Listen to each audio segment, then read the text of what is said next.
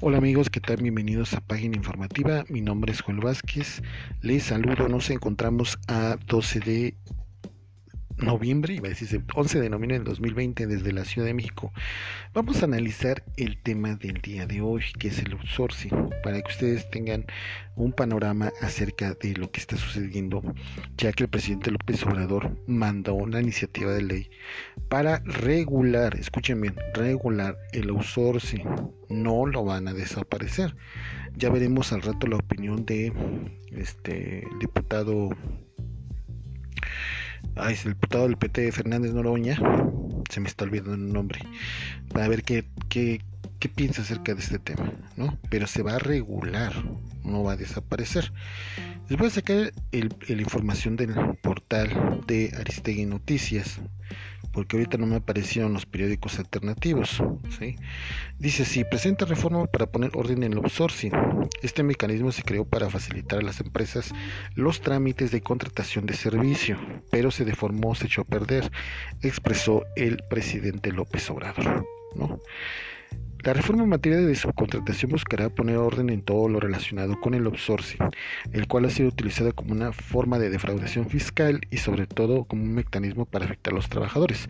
Es cierto, aunque de esta manera los despiden en fin de año masivamente y no lo reconocen sus derechos laborales fundamentales como el aguinaldo reparto de utilidades señaló el presidente López Obrador. Bien, miren amigos, el aguinaldo digo, cada quien habla de su experiencia, pero el, aguinaldo si lo dan.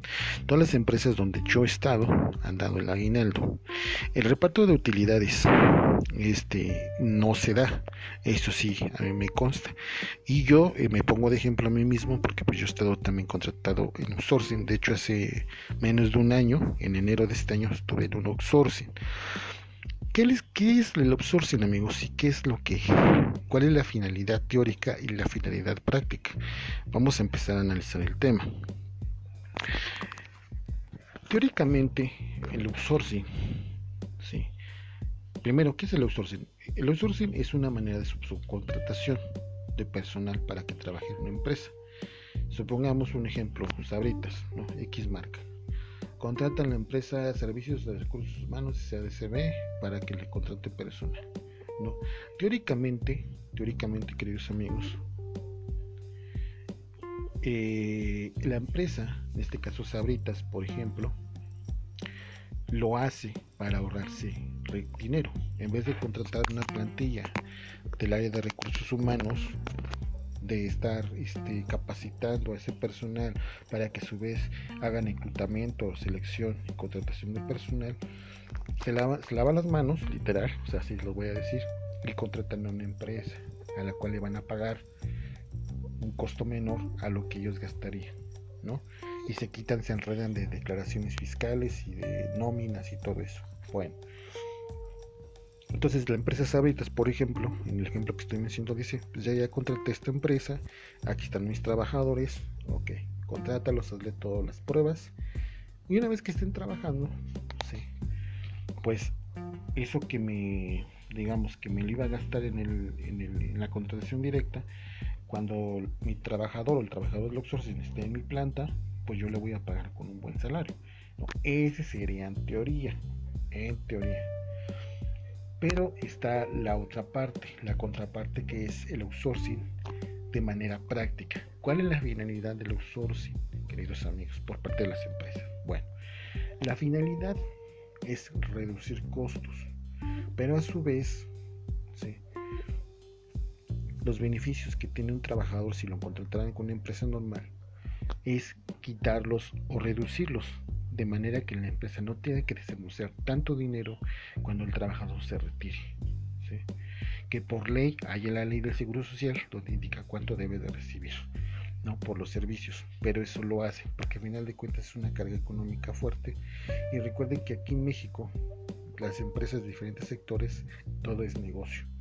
¿sí? Todo es negocio, desde la contratación del personal hasta que sale un producto a la venta, dependiendo si es sector servicios o sector producción, todo es negocio. Porque la empresa lo que quiere, no sé si han escuchado el tema de ganar y ganar. No, ganar y ganar, pero para ellos, porque al final de cuentas es redituable. Sí, si ellos tienen una empresa y contratan trabajadores porque les va a dejar, les va a dejar la ganancia, el capital. No tiene caso que contraten y a final de cuentas, pues lo único que saquen sea una pequeña gratificación. Para nada les va a convenir. Entonces, el fundamental propósito del outsourcing es limitar los derechos de los trabajadores, pero sobre todo darles solamente una parte de lo que le corresponde para que esas empresas pues no tengan que eh, rendir cuentas al trabajador. Al final de cuentas se lavan las manos. Y voy a poner eh, en ejemplo yo. En enero, como les acabo de comentar, yo estuve trabajando para una empresa de un banco, una empresa de outsourcing, perdón, un banco español, no es el banco que, están pensando, es un pequeño banco que es también de, de Málaga, en España, que tiene filiales en México, es un banco muy pequeñito, pero este banco contrata por outsourcing, ¿no? El problema aquí, cuando me contraté con el outsourcing fue todo transparente, me dieron mi sueldo como corresponde al seguro social, al 100%, con las prestaciones, con el contrato de trabajo, ¿no? Pero me dijeron, este, tú al final de cuentas no estás trabajando para ellos. O sea, esto, hasta ellos fueron sinceros. Al final de cuentas tú estás trabajando con nosotros. Y finalmente si tú duras en esta empresa, te vamos a dar lo que te corresponde, pero lo que marca el outsourcing. Es decir, lo que estás contratado conmigo, ¿no? Pero el problema no es ese, porque al final de cuentas mi sueldo pues si era redituable, me daban todas mis prestaciones de ley, ¿no? No tenía prestaciones adicionales a la ley, el problema es que cuando yo llego a la empresa a laborar, este, pues vemos que hay trabajadores de primer nivel y de segundo nivel. Ya más adelante tocaremos el tema en un podcast de discriminación laboral. Problema es que la brecha entre uno y otros es muy grande. Porque cuando yo llegué allá, a este banco, contratado por outsourcing, los que estaban contratados directamente por el banco tenían más prestaciones. Ganábamos casi lo mismo, pero las prestaciones de ellos se compensaban en un 100%, ¿no? Entonces, inclusive ahí es donde nace la cuestión de los privilegios, porque hay gente que está en esas empresas y pues se sienten ahí casi casi los dioses, ¿no? De la empresa. Y ya lo abordaremos en ese tema. Esto también genera el outsourcing, ahorita teniendo el hilo, la discriminación laboral, porque entonces los que tienen contratación directamente por el banco, cuando yo estaba trabajando, por ejemplo, pues tienen un estatus más alto que el que tiene outsourcing, ¿no? Y por ende las prestaciones. Bien. Dice así, sigo leyendo del portal Carmen Aristegui. La iniciativa está integrada por modificaciones y amortización a la Ley Federal del Trabajo, Ley del Seguro Social, Ley del Infonavit, Código Fiscal, ISR IVA explicó la titular de la Secretaría del Trabajo, María Luisa Luján. La propuesta, indicó, consiste en regular tres figuras. Subcontratación de personal. Se prohíbe la subcontratación de personal que consiste en que una persona física moral proporcione o ponga a disposición trabajadores propios en beneficio de otra. Bueno, esta práctica pues se da, prácticamente es la esencia del outsourcing la empresa de outsourcing contrata esos trabajadores para la otra empresa. No sé si sea muy difícil que vayan a quitar esto, porque ven en cuenta lo que están haciendo es una regulación. Les comento, si esto llega a hacerse como una figura pública, perdón, una ley este, pública y se apruebe, el problema va a ser que muchas empresas lo que van a recurrir, ¿sí? y pues perdonen que sea fiestas, van a contratar sus propias perdón, van a crear sus propios outsourcing, van a ser filiales de empresas, de sus mismas empresas para que puedan contratar y van a bajar los sueldos en muchos de los casos, ¿no? Cito textual, no puede haber empresas que simulen sus relaciones laborales y que cuenten con trabajadores contratados por otros, pues que esto se da. Ahora vamos al siguiente punto, servicios especializados y obras especializadas.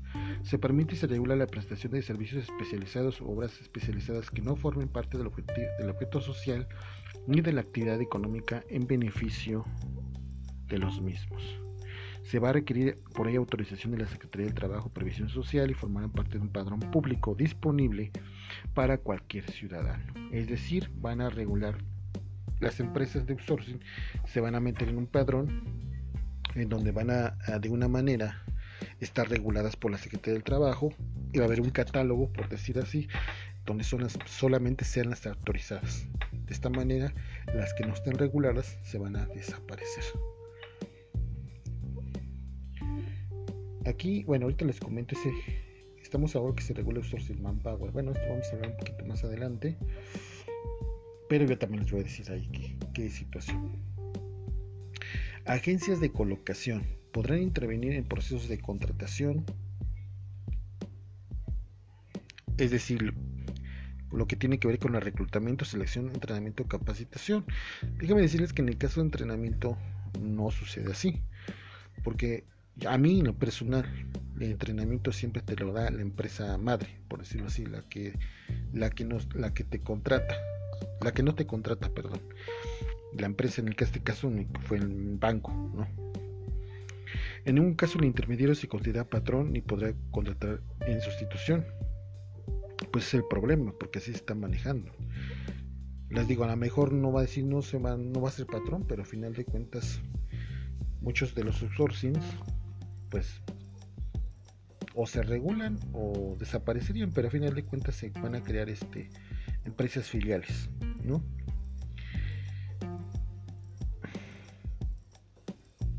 Y bueno, aquí tenemos un cuadro, rápidamente se los voy a leer, que afecta a los trabajadores, afecta en su pensión, afecta al fondo de vivienda, menos liquidaciones e indemnizaciones, frente a despidos, afectación a licencias de maternidad, accidentes e incapacidades.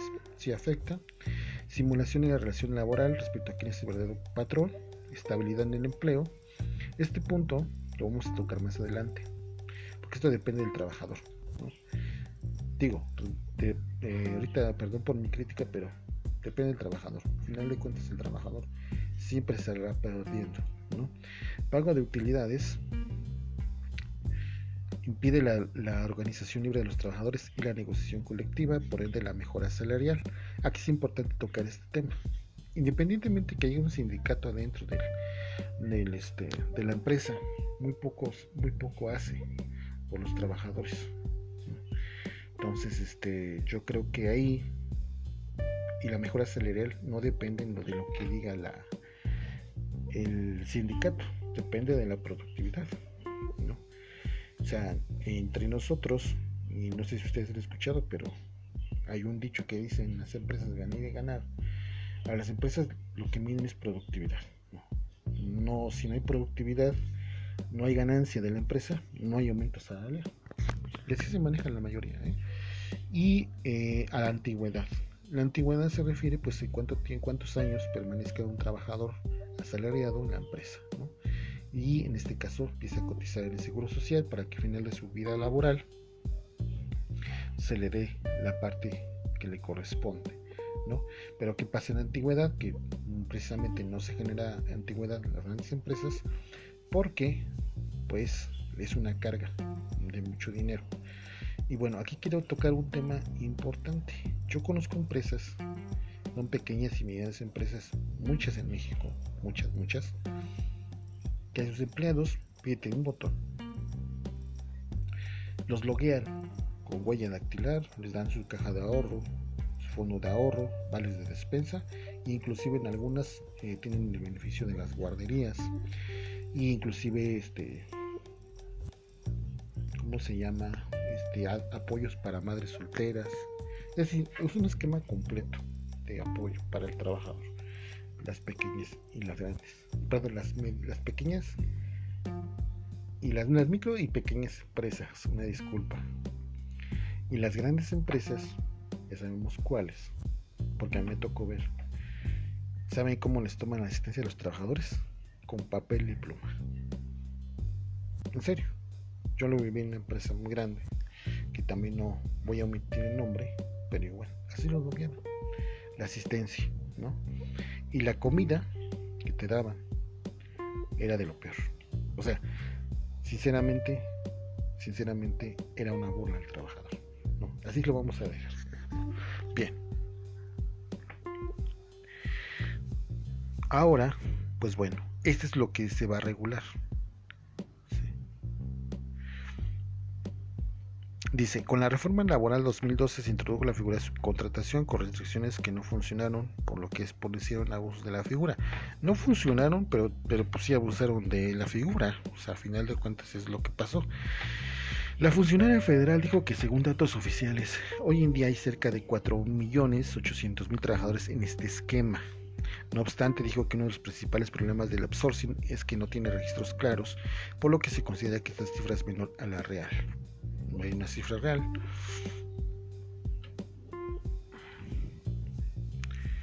Refirió que con base con cifras del Instituto Mexicano Social, el crecimiento anual de este esquema es de 200.000 trabajadores subcontratados, la mitad de personas subcontratadas laboran en empresas grandes, es lo que les digo, las industrias manufactureras, turismo y otros servicios. Efectivamente, también se han detectado 1.200 empresas con esquemas de subcontratación ilegal y 862.489 trabajadores con posibles afectaciones de sus derechos laborales. Y en este tema les quiero decir, hay, algo que deben de saber, queridos amigos, para que ustedes estén al pendiente cuando ustedes busquen trabajo.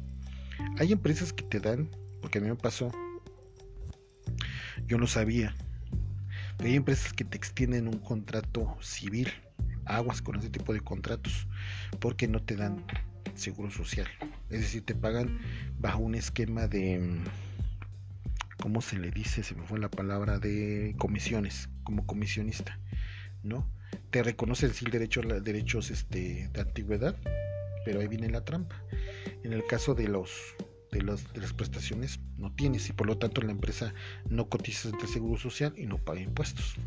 Así que aguas con ese detalle. Bueno, la iniciativa se enviará, el techo se envió el día de hoy a la Cámara de Diputados para, pues el análisis. Lo que pasa en diciembre es una prueba suficiente como maniobran para no cumplir con las obligaciones laborales como afectan los trabajadores y la hacienda pública. Si lo hacen de esta manera, pero como les digo, no es necesario que te, despidan en enero. Lo que hacen es eso, contratan el outsourcing, disminuyen tus prestaciones laborales, que es el tema central, y finalmente te pueden seguir contratando en enero. Cito textual, es un abuso a una ley que se creó aceptando sin conceder para facilitar los trámites de las empresas que se dedican a producir y que no se desgastarán en los trámites laborales. Ese es, el, ese es lo que yo les estaba compartiendo. ¿no?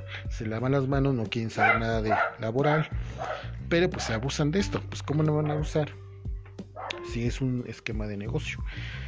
Queridos amigos, el tema de, de, de toda la contratación es de que tú ingreses a una empresa a una entrevista de trabajo escúchenlo bien, ya estás generando un gasto para la empresa. Eso me lo, dijeron hace como 6, 7 años. El momento que tú te paras a pedir trabajo en una empresa, en una entrevista, la empresa ya está gastando. ¿Cómo va a recuperar esa inversión? Pues obviamente va a buscar el esquema donde le pueda retribuir eso. En el cual obviamente el outsourcing va a ser una figura fundamental. Al final de cuentas dice, va, la empresa gasta en el proceso, ya sea con outsourcing o sin outsourcing, pero al final de cuentas, ahora sí que como dice clásicamente te la cobran cuando te liquidan. Desde el momento que tú te paras a pedir trabajo hasta tu último día laboral, todo es negocio para la empresa. ¿no? Suena muy duro, pero así es. Si tú quieres ganar más, tienes que producir más. Ese es, el, ese es el lema de muchas empresas. Y precisamente muchas empresas restringen este tipo de, situaciones para que los trabajadores pues, no tengan derechos fundamentales que les puedan pues, retribuir.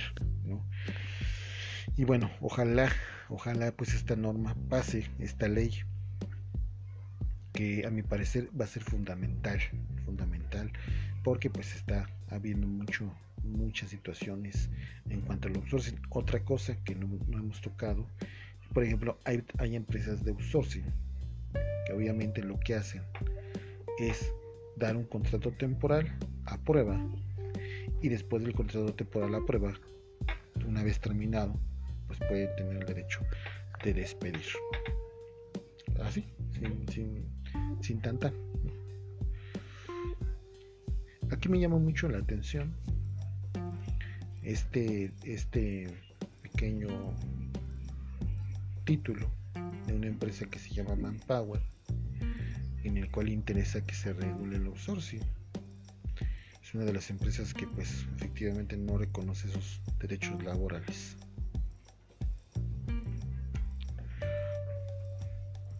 Les voy a leer igualmente la nota de eh, Aristegui Noticias. Dice así, estamos a favor de que se regule outsourcing en Manpower. El director de Relaciones Institucionales de la firma recomendó que el SAT, como el principal defraudado IMSS e IMSS e Infonavit, trabajen de una forma tripartita. Bien. Omitir el pago de seguridad social impuestos por el personal contratado ha sido económicamente muy atractivo y hay quienes han aprovechado por años, señaló Héctor Márquez Pitol, director de Relaciones Institucionales Manpower, una de las grandes empresas. Pues esto lo hace El atractivo radica en un trabajo contratado con seguridad social para tiene para la empresa un costo de 50% por encima del sueldo, de modo que no cubre cada 15 días o cada mes dinero para las cuotas del IMSS y bueno y otras, el contratante se queda con ese dinero a Pedro Márquez Pitol en entrevista con Aristegui en vivo.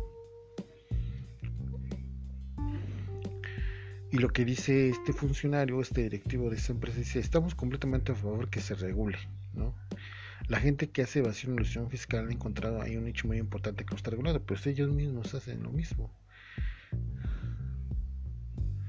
Aludió que y aludió a una compañía que tiene en su nómina 20.000 empleados, son coyotes traficantes de influencias que abusan dijo el mandatario en una conferencia matutina el 27 de octubre.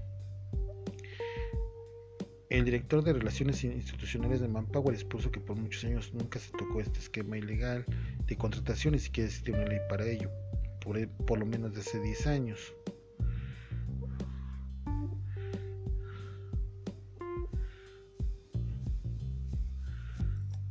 Dice, dijo Martínez Pintor que al revisar el gobierno los factureros que no pagan impuestos, sus quien desde luego no se siente cómodo, se da cuenta que esa persona tiene un negocio de outsourcing de 200 mil empleados.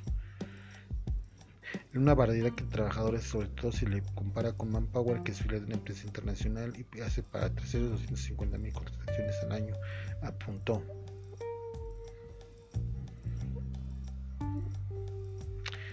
Es que aquí no dice mucho. Digo, a final de cuentas, eh, Manpower, digo, sin hablar mal, pues hacen, hacen las mismas tranzas, los mismos, este, lo mismo, ¿no? Lo del outsourcing. Entonces, yo pensé que iba a decir algo más relevante en la nota, pero no.